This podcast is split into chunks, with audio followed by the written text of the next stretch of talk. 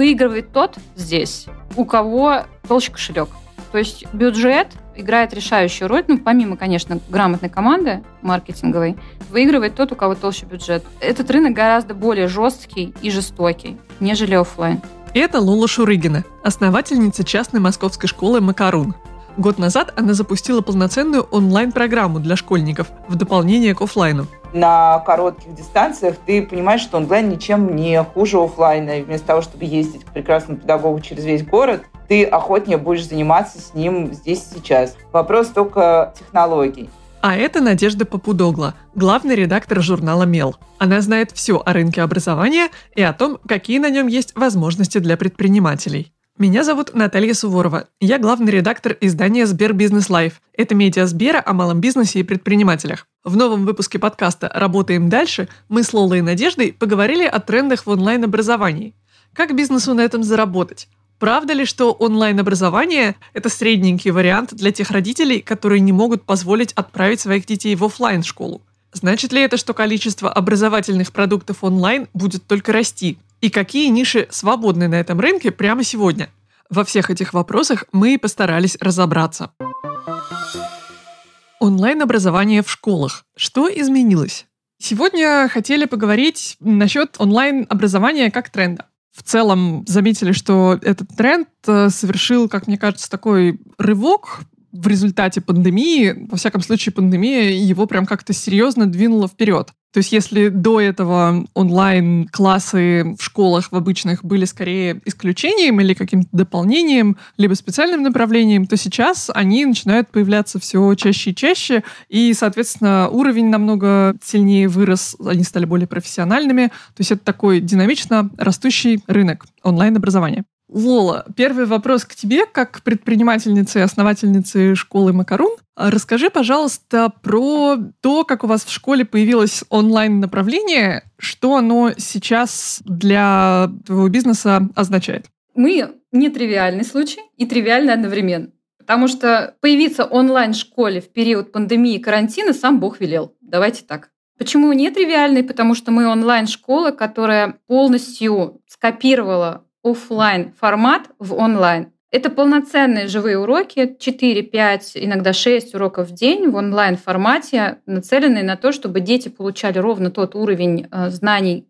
который они получают в частной офлайн сильной московской школе, чтобы они получали этот уровень в онлайн-формате. При этом мы сделали все, чтобы сохранить культурный код и традиции. Это уважительное отношение, это высокий уровень открытой коммуникации на всех вообще участников, родителей, детей, педагогов. Мы не имели никакого опыта работы с онлайн-форматами, с онлайн-запусками, с инфобизнесом, с бесконечными тренингами личностного роста, формами и форматами и сборкой онлайн-программ. Мы просто знали, что мы умеем делать качественное образование и сами на своем опыте решили создать онлайн-аналог нашей офлайн школы Теперь это полноценное подразделение. Отдельная педагогическая команда, совсем другие дети, которые не пересекаются с офлайн детьми, совсем другие процессы, другая команда управленческая, просто полноценное отдельное направление внутри нашего бизнеса.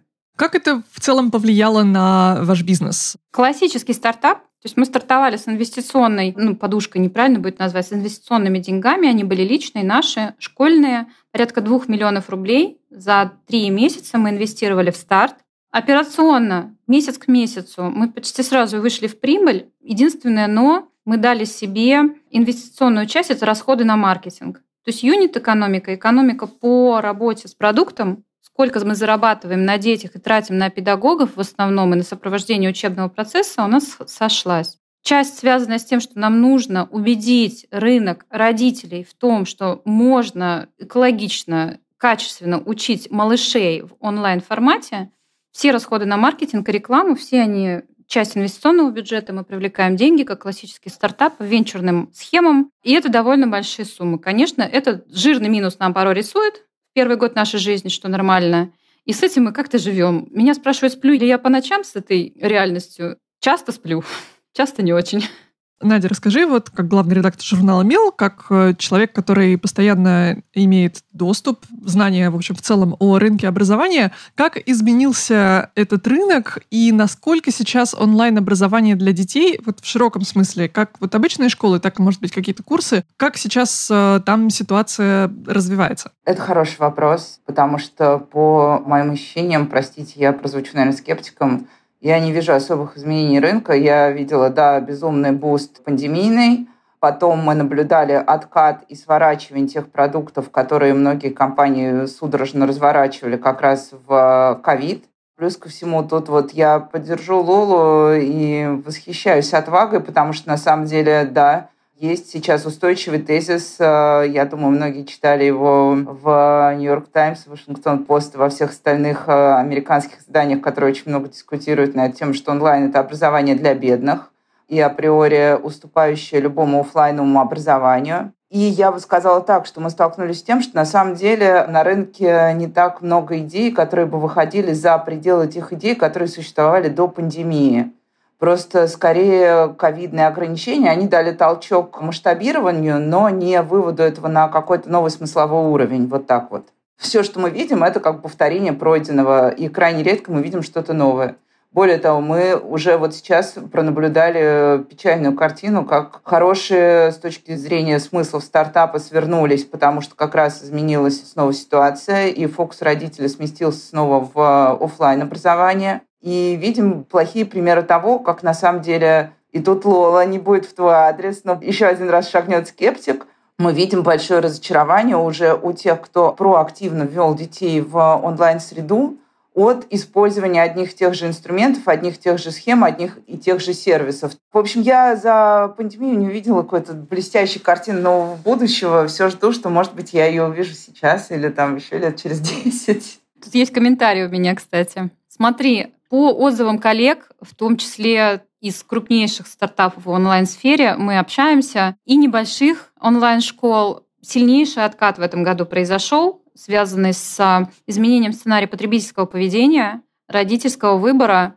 Год назад, когда мы приглашали в онлайн-школу то ли от страха, то ли от вдохновения и новой реальности, родители с удовольствием приходили, изучали, наш продукт пробовали, в этом году, в том числе у крупнейших игроков, сильнейший откат по набору, по трафику, по достижению целей, по заявкам э, родителей на пробные дни, пробные уроки, пробное обучение.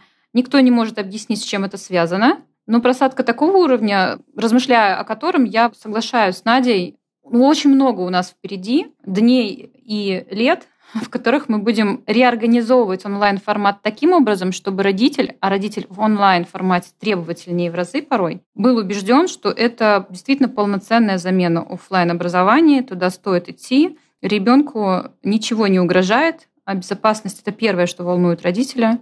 И ребенок там будет учиться с интересом, с удовольствием, не одичает, не посадит себе зрение, освоит программу, поступит в Кембридж. В общем, все по списку, что волнует мам и пап. Как вам кажется, с чем связан этот откат? Здесь, мне кажется, да, нужно переключаться на социальный вопрос. Если мы будем оценивать глобальный эффект от того, на каком уровне оказались наши госшколы, мы понимаем, что то, что предложили наши госшколы, так или иначе, это не было продуктом. Это были э, достаточно хаотичные действия по попытке выстроить какую-то траекторию образовательную в онлайне. И, естественно, на родителей этот опыт повлиял очень негативно, потому что после этого степень доверия к другим долгосрочным онлайн-итерациям, естественно, снижается. Я, кстати, да, подхвачу Лулу и скажу, что на рынке очень интересная тенденция. Вот все лето я ее наблюдала. Она касается не только мела, там, но и ряд других продуктов медийных, которые я консультирую или с которыми работаю в той или иной степени, что был очень большой запрос входящих от онлайн-школ, на разного рода перформанс, охваты и все остальное. То есть было видно, что люди прям вот в последнем броске пытаются захватить максимум потребителей из возможного. И если мы смотрим эффекты этих рекламных кампаний, я могу честно сказать, что как бы эффекты в лиды были, ну, прямо очень печальные. Вот в такие в конкретные лиды, в те самые уроки, подписки и так далее и тому подобное. Более того, мне кажется, что еще работает долгосрочная инерция российского потребителя. Мы научились более-менее платить за сериалы, но мы выбираем подписку за 1 рубль. Мы более-менее научились платить за доступ к чему-то, но стараемся минимизировать расход. качественный онлайн, к сожалению, вот как я говорила, что онлайн-образование для бедных, качественный онлайн, он, к сожалению, не дешевый все равно. А для пользователя это вопрос товара и его стоимости, услуги ее стоимости. И они кажутся несоотносимыми. Наверное, если коротко, то так. Все-таки образование очень консервативная услуга априори. Родитель хочет быть уверен в результате. И мы видим, что онлайн-разброс и выбор онлайн-продуктов так широк, что родитель теряется. Он задает себе вопрос, а точно ли это хорошо, а что это такое, как я могу определить, что это качественно. И если, допустим, мы на онлайн-школу представим себе такую реальность, в которой мы повесим шильдик партнер э, Стэнфорда или партнер Высшей школы экономики, и вот у нас еще тут Кембриджский ассессмент-центр на этой же площадке. Для родителей, которые разбираются в образовании, это определенный маркер, хотя бы по этому сигналу они могут для себя идентифицировать, стоит ли внимание тот или иной продукт.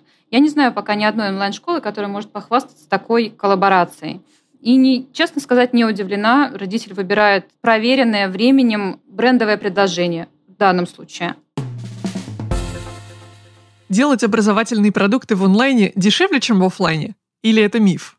А еще есть такой момент, э, такое убеждение, что ли, распространенное, что онлайн намного дешевле производить, чем офлайновый продукт. Ну, то есть в чем-то, наверное, это правда, в том, что касается, допустим, помещения и необходимости иметь сотрудников, которые бы в офис ездили несколько раз в неделю. Но в остальном, насколько это реально дешевле? Вот, Лола, у тебя есть опыт э, открытия с нуля как офлайн школы обычной, прям традиционной, так и опыт э, отдельного направления по онлайн-учебе. Правда ли, что онлайн делать сильно дешевле? И на что расходы основные уходят? Если смотреть э, бизнес да, и смотреть экономику, то расходы на аренду 10-15% от общих статей. Расходы на обслуживание фонда оплаты труда и дополнительных сопутствующих расходов, ну, еще 10-15%.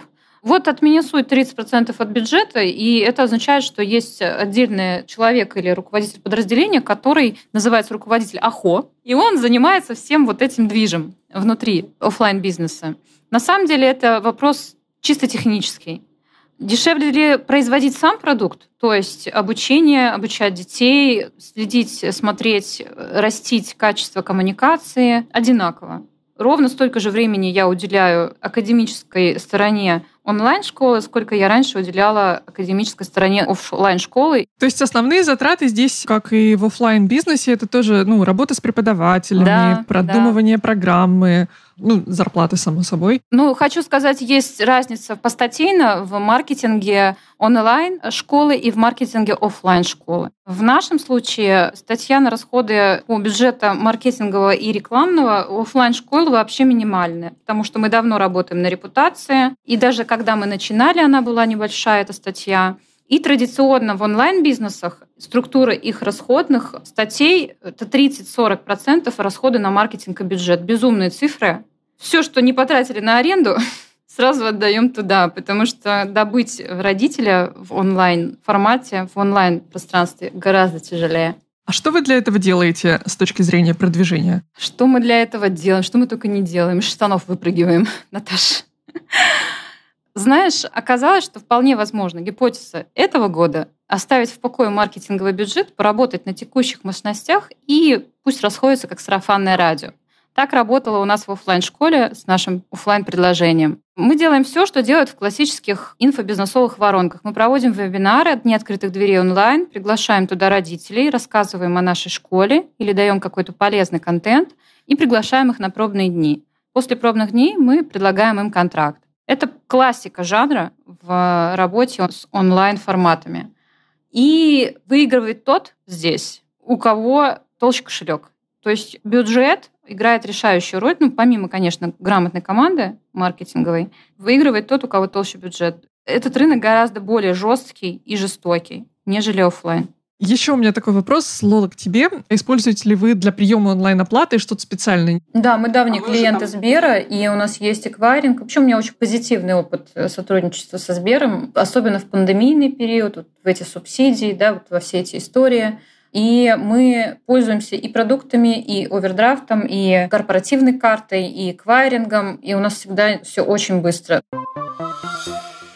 А онлайн-образование точно не хуже обычного? Или это образование для тех, кто просто не может себе позволить офлайн?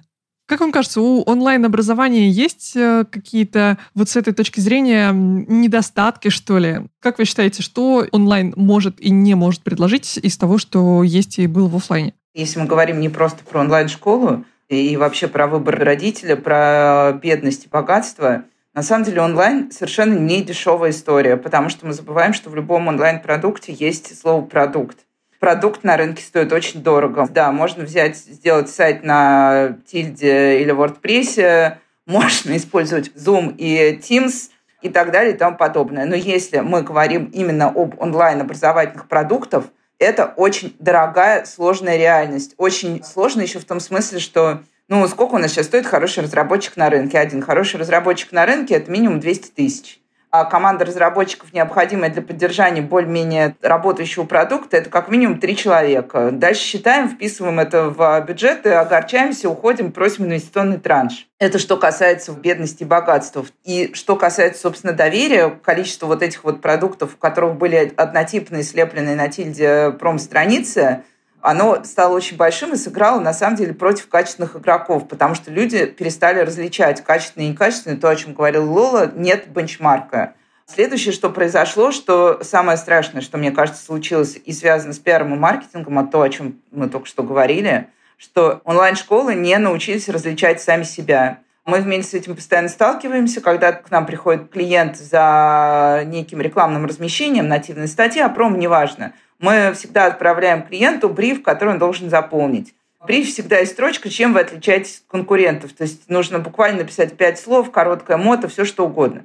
Вот эти строчки – это наша самая большая боль, потому что, к сожалению, не видно даже нам, нам приходится это вытаскивать из клиента. Мы долго-долго разговариваем, пытаемся разобраться. Есть ли у вас какие-то фокусы, которые сыграют за вас, а не сделают вас это наза что-то там про образование? У нас достаточно узкий нишевый продукт. Мы находимся относительно онлайн привычных цен в высоком ценовом сегменте. На нашем рынке онлайн-образование в начальной школе стоит от 6 до 18 тысяч рублей в месяц. 18 считается уже дорого, 19. И в нашем конкретном случае это 25 тысяч и выше. Самый оптимальный пакет 32-33 тысячи стоит.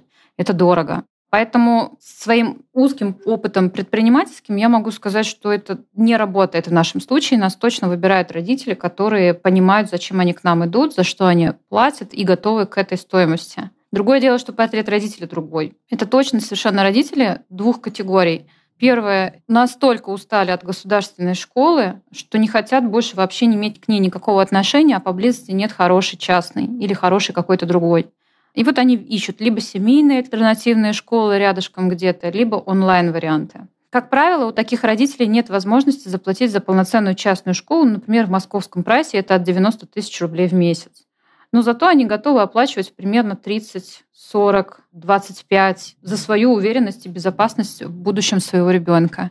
Вторая категория родителей очень понятный и очень логичный выбор – мы много путешествуем, мы теперь на удаленке, мы релацировались в Сочи, у меня ребенок спортсмен, либо семейники, которые аутсорсят образование детей под ключ. И эти тоже родители не только к образованию, они ко всему в своей жизни относятся очень вдумчиво. И, по сути, их навык критического мышления так сильно развит, что они способны посмотреть на нас, поставить а, наше предложение с ценой и сказать, да еще и дешево. И это на самом деле очень нишевая история, которую мы любим и хотим в ней оставаться. Мы не хотим быть э, масс-маркетом в образовании, неважно в онлайн или в офлайн, и предлагать просто пачками курсы или образование, в качестве которого мы не уверены. Знаете, был в инфобизнесе очень понятный тренд, когда настолько все начали массово предлагать все подряд, что начала падать стоимость продукта любого. Все бесплатно, попробуйте бесплатно, пробный урок там за копейки, вебинар за 100 рублей. И это сильно роняло цены на рынке.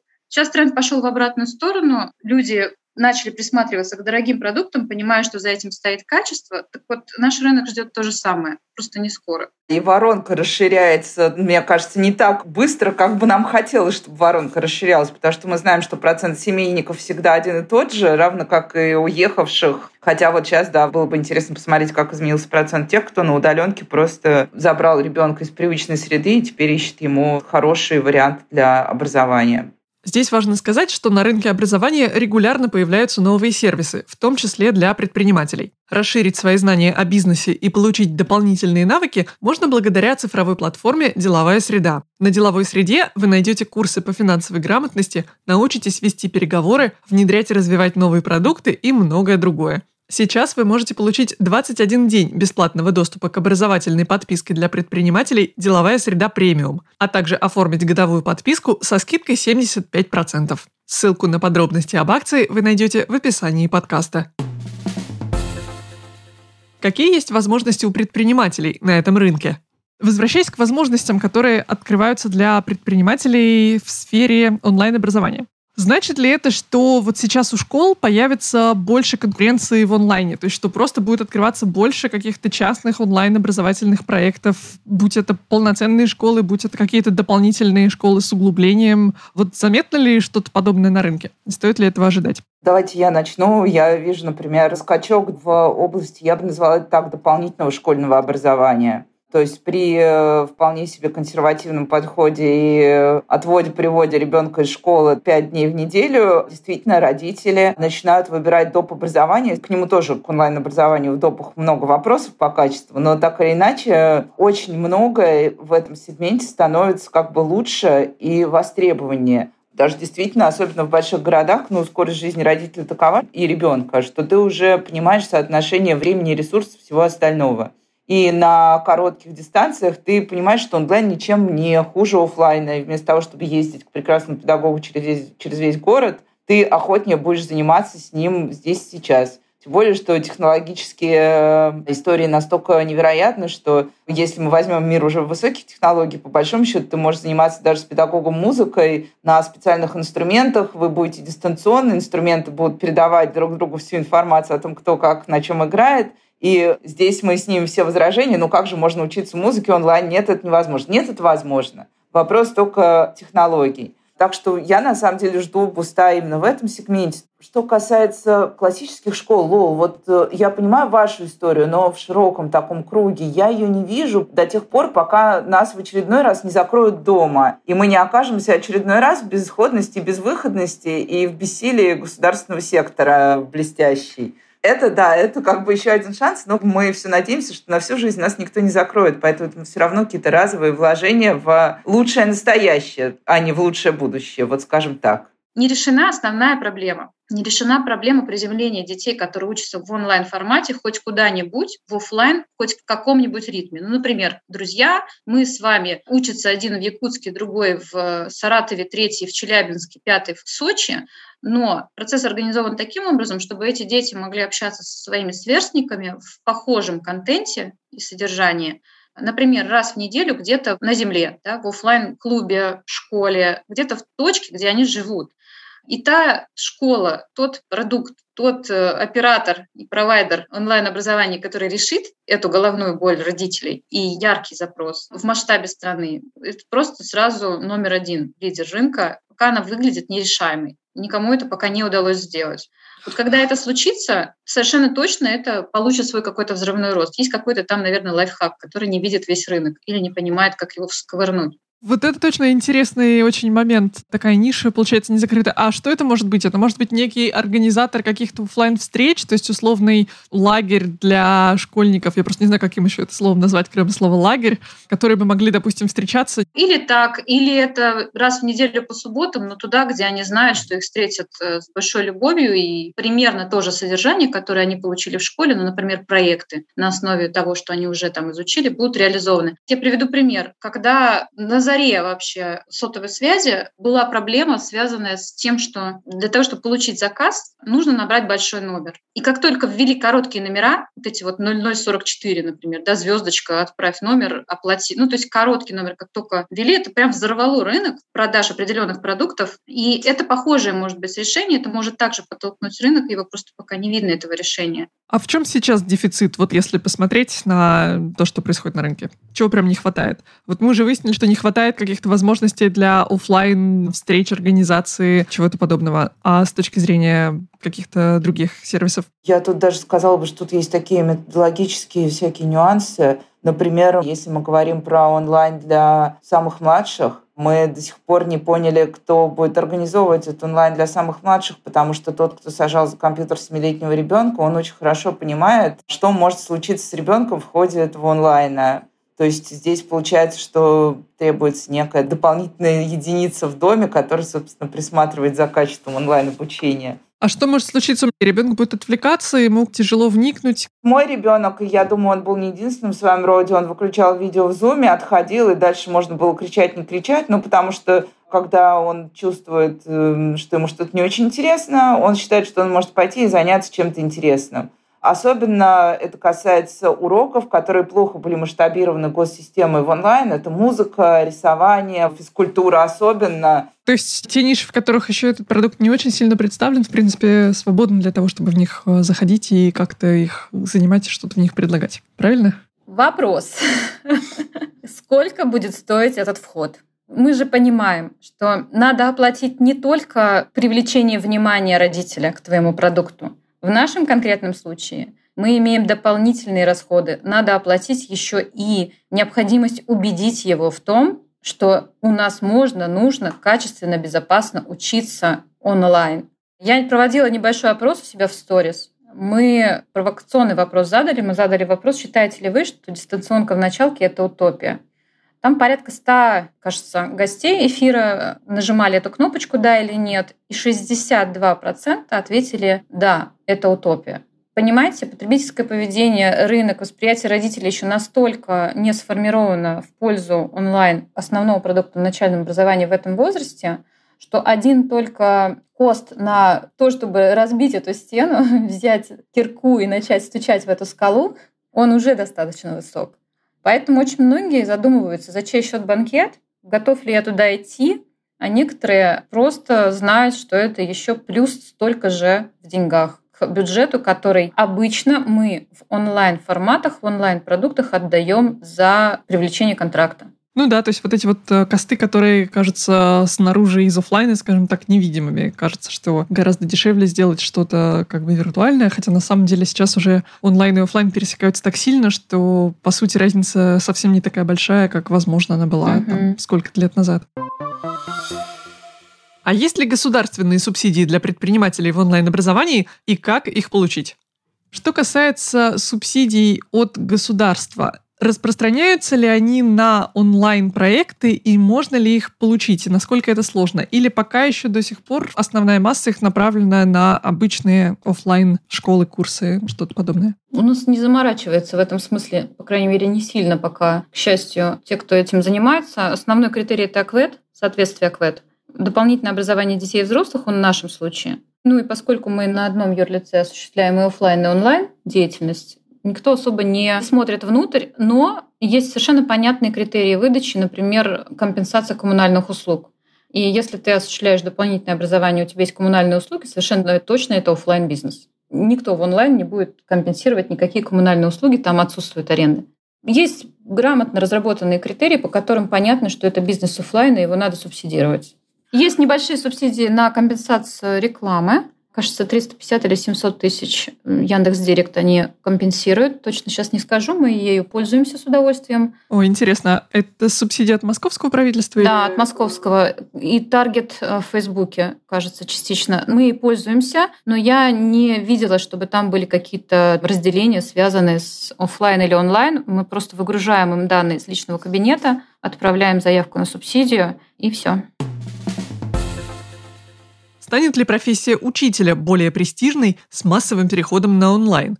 Как вам кажется, для развития индустрии онлайн-образования, вернее, вот сама эта индустрия, каким профессиям и каким там специальностям она даст такой некий толчок, кроме разработчиков, которые, понятно, сейчас нужны всем практически на любой продукт? Может быть, это как-то принципиально изменит престиж или стоимость профессии учителя? Может быть, э, вот еще какие-то специальности и навыки будут особенно востребованы с распространением образования в онлайне? Во-первых, есть супер важная история для любого цифрового продукта. Это те знания большие, которые мы извлекаем из данных. И мир аналитиков до сих пор, к сожалению, не так развит, как бы мы мечтали и как бы нам хотелось. Людей, которые умеют извлекать из данных то, что может быть инструментом для принятия решений в рамках конкретного продукта, их на рынке до сих пор дефицит. И как человек, который постоянно ищет э, аналитиков под те или иные нужды, я сталкиваюсь с этим регулярно, очень огорчаюсь, потому что мне кажется, что вроде бы у нас уже должно быть столько людей, которые этому научились, а их по-прежнему все нет.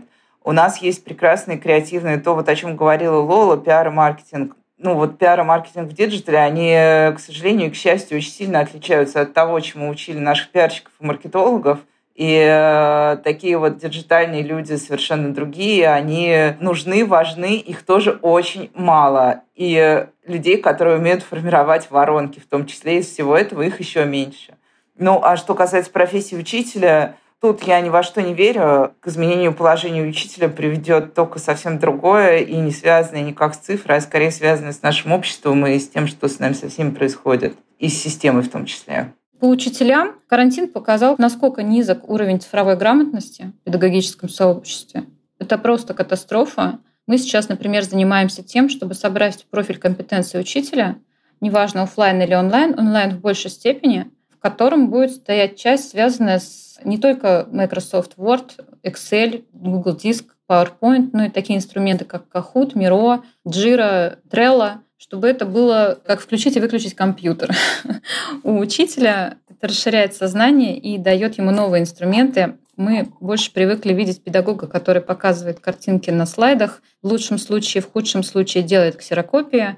Вот это, конечно, было моим изумлением. Лично мы, наша школа, с этим очень быстро справились. Ну, я, наверное, здесь поддержу Надю. Если мы хотим, чтобы профессию педагога уважали, нужно начинать с себя. То есть надо растить свою собственную экспертность, доказывать миру, доказывать родителям, доказывать детям, что ты крут, слушать ТикТок, если надо, включать эти ролики на уроках, если они поддерживают учебный контент, и быть на одной волне с поколением. Спасибо за то, что дослушали до конца. Это был подкаст «Работаем дальше».